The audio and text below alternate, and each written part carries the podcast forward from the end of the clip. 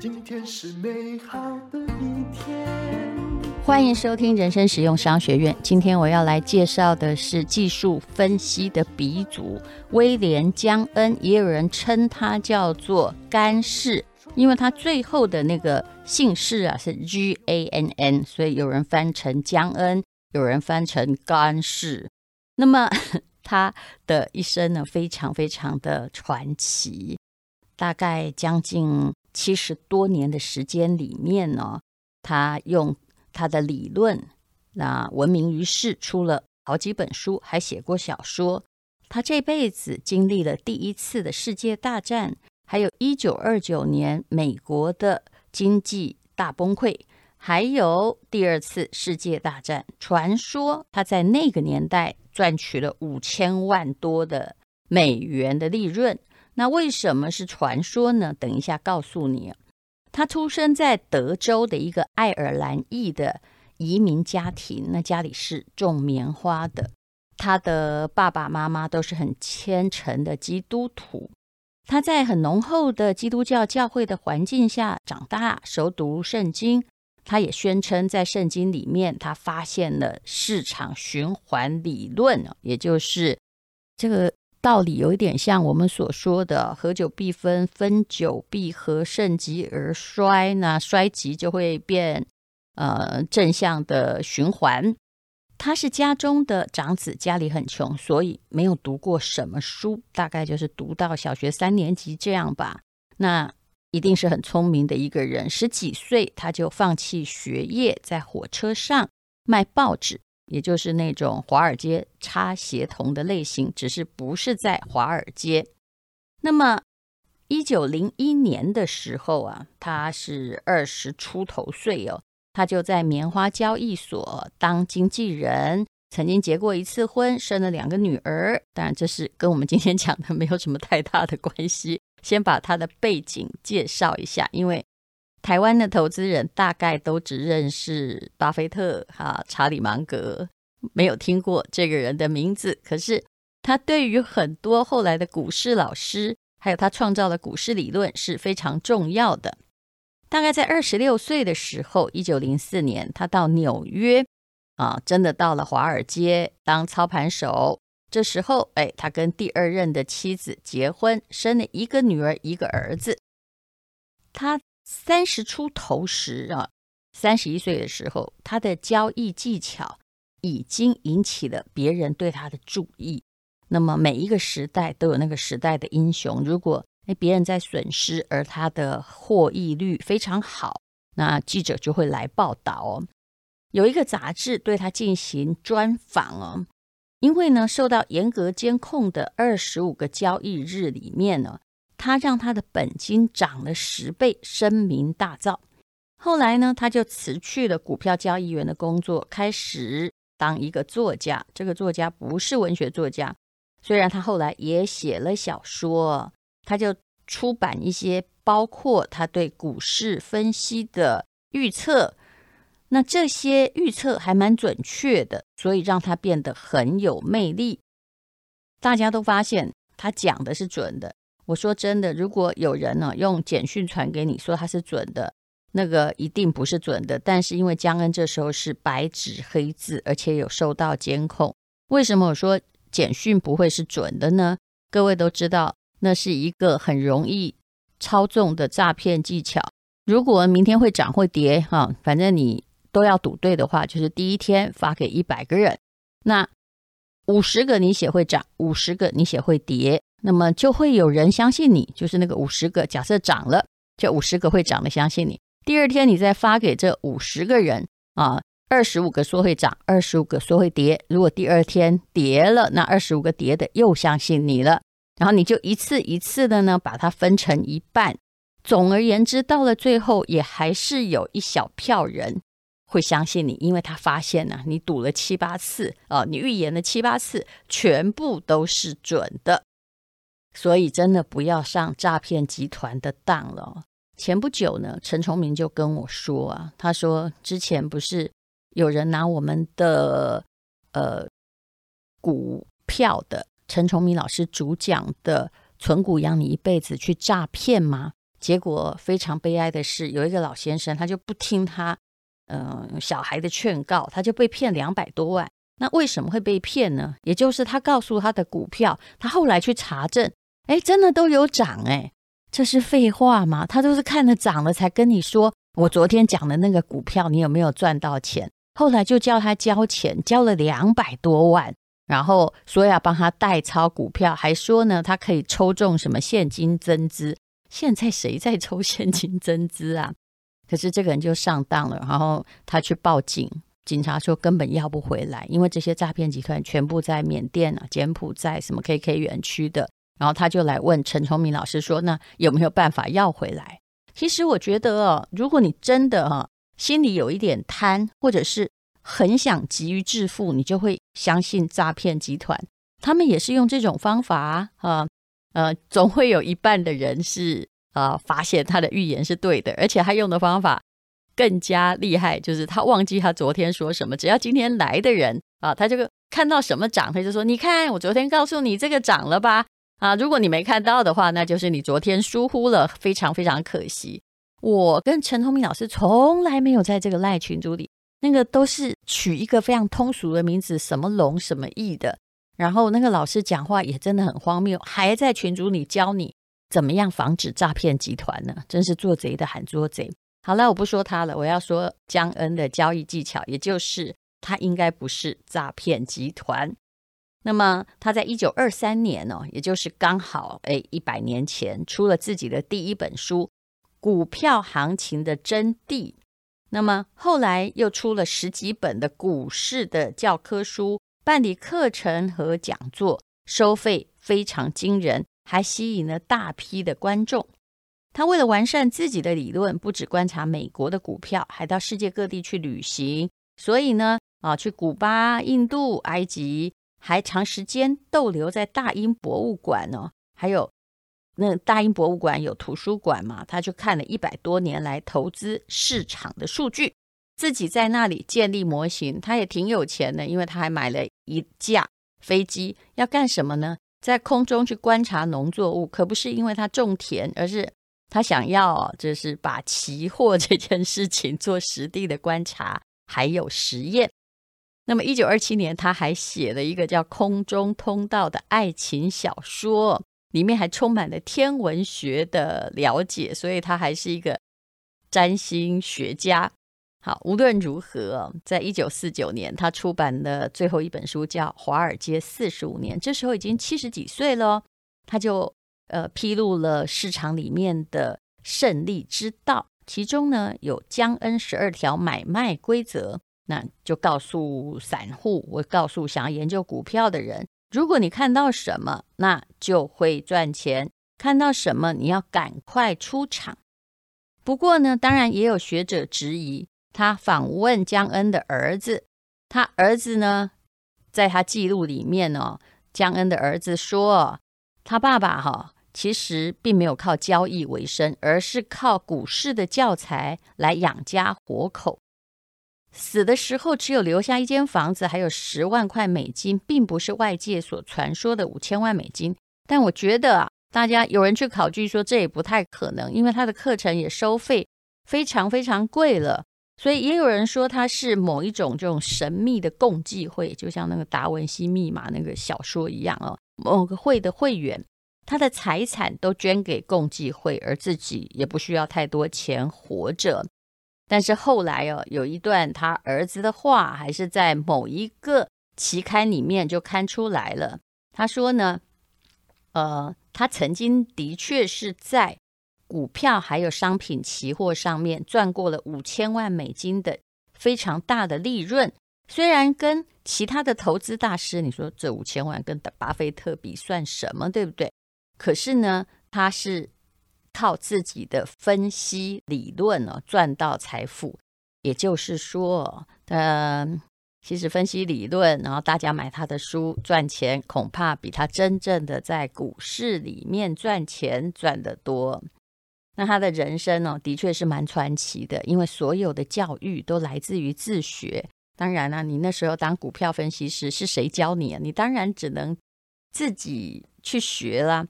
那到底他做过什么神准的事情呢？哈，呃，有人说呢，他曾经预言了一九二九年的股市大崩盘。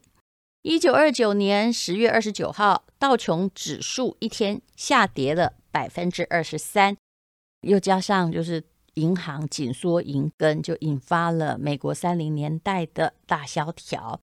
这大萧条就骨牌效应，变成全世界的经济危机。那么，在这个崩盘之中，二十世纪最有名的经济学家凯恩斯以及华尔街的证券分析之父班杰明·葛拉汉都没有逃过，都差一点破产，因为这段时间还挺久的。但是江恩反而，嗯，看起来哦，就是他预言对了，但是他有没有赚到钱呢？嗯。也有人说他没有自己进场，他的预言就是因为他出版股市的教科书嘛。那如果说他有能够用一句话的理论来表达他非常复杂的技术分析的思考的话哦，这句话叫做“价格的波动和时间的经过必定遵守某种角度的撑压关系”。对不起。这句话我真的也没看懂。那么，嗯，我后来看到了一个北大教授唐教授的分析，我觉得比较好懂一点。到底江恩是在说什么？哈，否则呵呵 很多东西都像在打谜语一样啊。那也就是股票的那个曲线哈，它有一个角度哈，但是这个角度是什么意思呢？来看可口可乐的。例子，以可口可乐来说，哈，一九四七年八月，很久，对不对？对，我还没有出生，我相信你也没有。呃，对不起，不是可口可乐，是百事可乐。一九四七年八月，百事可乐股价大概是三十块美金左右。那这个股价是从四十块跌下来的。威廉江恩。说这个股票的价格是在不断的下移，那这就可以说明股价总体是在下降。也就是，其实华尔街有一句名言叫“你不要接那个往下掉下来的刀子，不要看它一直在下降，你就见猎心喜，因为下降之后可能还会下降。那么，如果下降的趋势形成，那么价格还是会更低。于是呢，它在这个。三十二块左右就卖空，不是买哦，卖空了百事可乐。江恩认为世界上没有绝对正确的判断，所以为了防止自己的判断出错，造成更大的巨大的损失，他在三十五块左右又设置了一个止损的部位，也就是说，万一百事可乐的走势。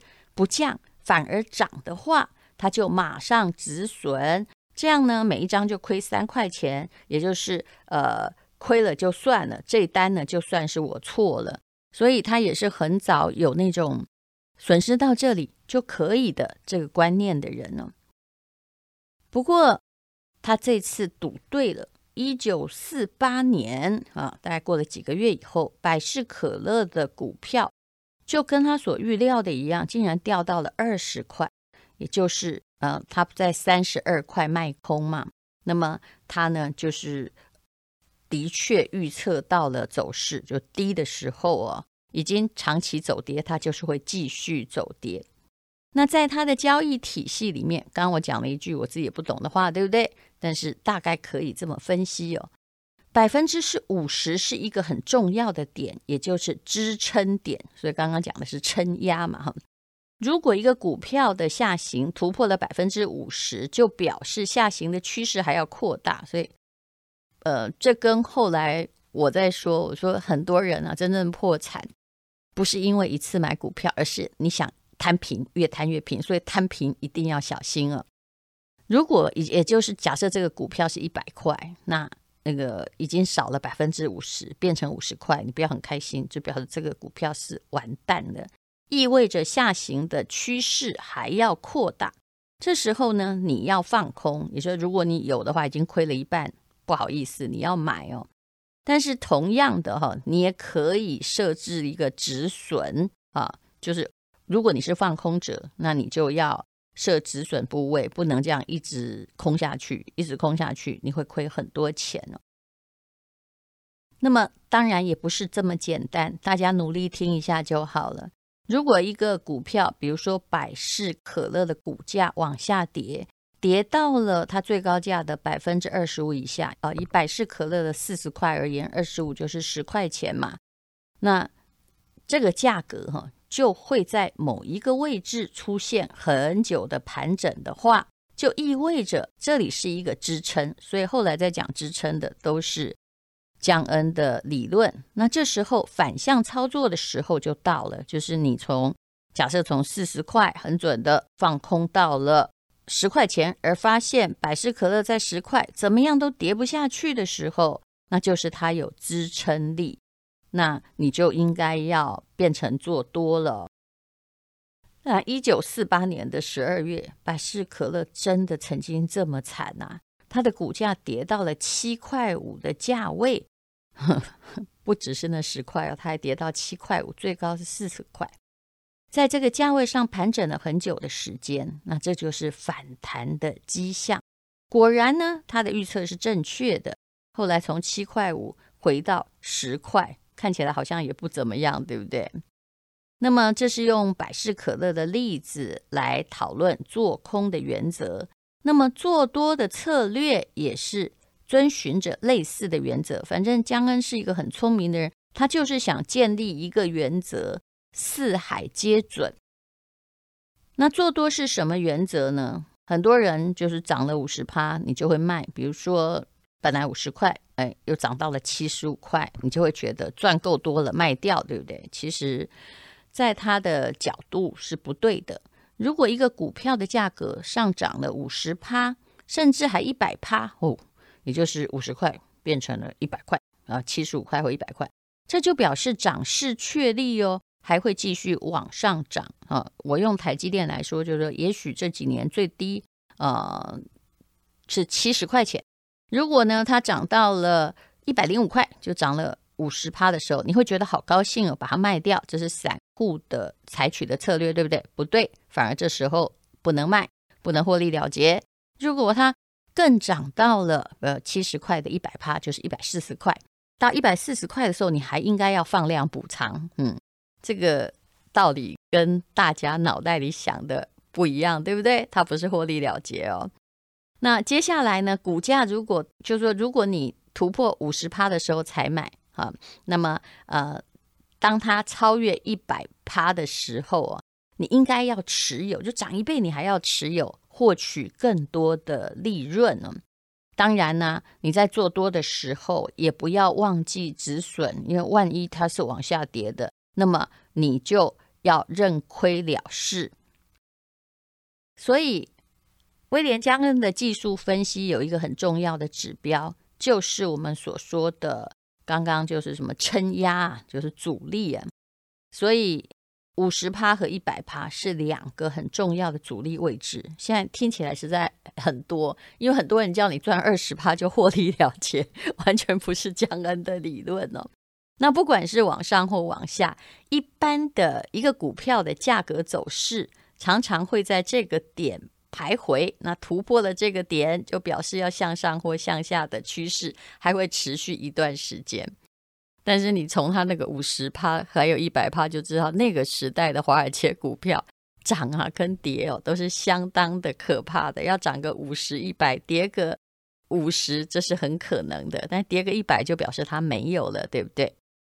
那江恩的操作原则就是那个十二条啊，还有后来他举出来的很多什么阻力位置啊，什么阴线、阳线啊，趋势分析啊，其实背后啊也还是投资者情绪的问题。难怪查理芒格他有一本书，就是里面都在介绍金融上的嗯投资行为学、行为经济学。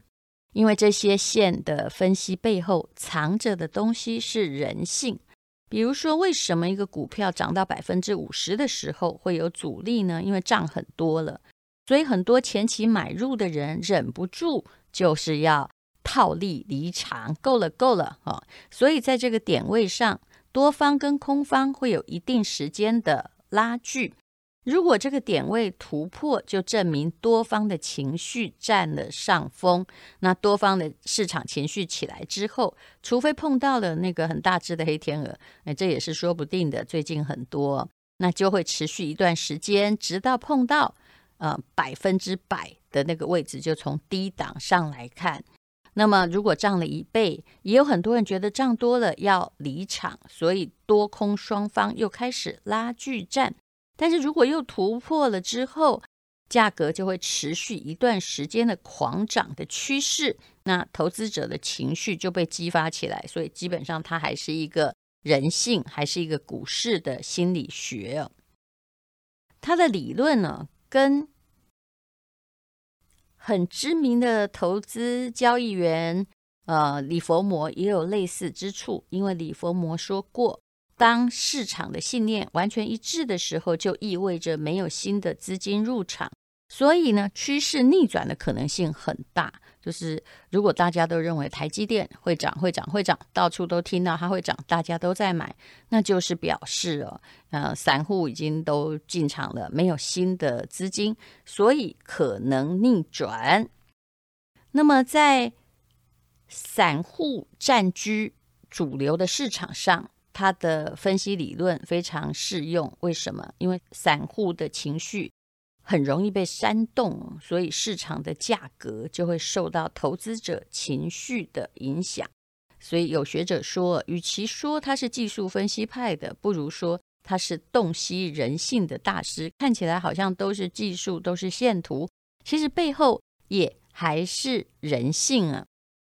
那么江恩的交易原则也有一条，叫做安全第一。其实这个观念是很重要，就是止损，你不要一直的损失下去，看你要跌到多少。有些时候你要认栽哦。所以不管是买入啊，或者是卖出，你一定要设置止损线。止损线哈，比设置那个停利点来的重要。不要把自己投入过大的风险中。也不要对自己的判断过度自信。那为什么说呃，目前以这个期货啊、期权市场你不要玩？因为你要止损。说真的，大部分的人都没有做到哦。江恩还提出一点呢，就是除了止损一定要注意之外，还有不要过度交易。所以其实他的投资原则还是蛮保守的。江恩认为。一年之中，你只要把握几次的交易机会就够了，不要太频繁。那你也可以一直持有哈，不要因为只赚了一点点钱，你就啊马上把你手中可能赚更多的股票卖掉。这一点跟李佛摩说的一样哦，但李佛摩后来的下场是有点悲惨了，他后来就轻生了。他说嗯。我从来没有因为啊我的观点哈，我的预测赚过钱。我总是因为我没动，我就一直长期持有，以静制动来赚钱。因为专家也提醒大家，过度交易其实赚的就是券商。你就算用电脑，无论如何买进卖出之间，你也付了剪羊毛的钱，不是吗？所以在这些很厉害的投资人的智慧之中，是有。相当的共通之处的啊，其实巴菲特也是这样讲的。你不要买一个股票，第二天就开始关注它，希望它第二天早上赚钱。那么他也说呢，要分散投资。现在我们讲的是江恩，喜欢做技术分析的人呢，就要有一个重要原则，不要轻易的在股票上赌上全部的资金。所以江恩认为，每一次交易的金额不应该超过本金的百分之十。那么无论如何，那你至少还有百分之九十啊，并不是这样孤注一掷的。可是很多人呢，就常常 all in 了。所以啊，江恩讲的从来都不是 all in 的技术。可是啊，后来也有人研究说，他后来写了很多教科书，教人家技术分析，赚了很多学费。可是，在他晚年，也就是一九三四年之后，他的判断常常发生错误，所以去世的时候，的确账户里只有十万块美金哦。当然，你要保留一个可能性，就是他捐给某个神秘的什么共济会之类的。那所以呢，就算你有交易逻辑，如果你一直进出的话，也很难保没有把你赚来的东西赔进去。好，无论如何啊，有一句话很重要：任何人的成功很可能是时代的成功。那我们要做的就是把握一个时代的大势的转折。这就是威廉江恩，他奠定了技术分析的基本框架。目前技术分析的整个框架还是他的理论。那你要记得他的五十趴和一百趴。不过这要观察很久，你才知道他的五十趴、一百趴在哪里。我真的还蛮相信这件事情的。其实我们常常以为我们赚到钱，而且很多刚进入市场就开始当股市分析。专家的人呢，其实都应该想想，你这个叫做在牛市赚到钱。如果你在熊市还敢出来写书说哈，我赚到了多少钱，那么你才是真正的伟人吧？嗯，就大家赔你赚钱，其实这个可能性真的不多。我们只是在赚时代趋势的钱而已。谢谢你收听人生实用商学院，这一集讲的有点久，关于股市的技术分析的创始人威廉江恩的故事。今天是勇敢的一天，有什么能够将我为难。今天是轻松的一天，因为今天又可以，今天又可以好好吃个饭，做我爱做的事，唱我爱唱的歌。吃我想吃的饭，简单过得简单，做我爱做的事，唱我爱唱的歌，吃我想吃的饭，尽量过得简单，尽量过得简单。这是广告，这也是一个有气质的广告。这是作文的广告。蔡其华老师和我推出了好文案就是印钞机。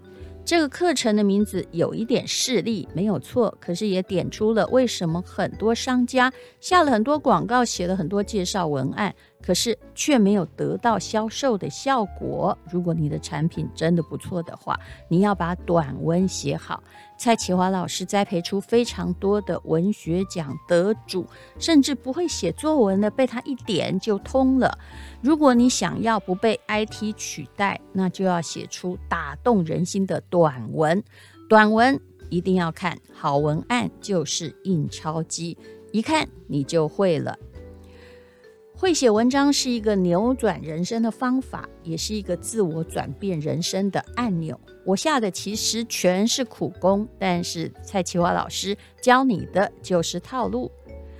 他是我认为全台湾最会教作文的蔡其华老师了。那么还有另外一个课程呢，也就是说要通过考试，通过考试叫做轻轻松松满级分呢。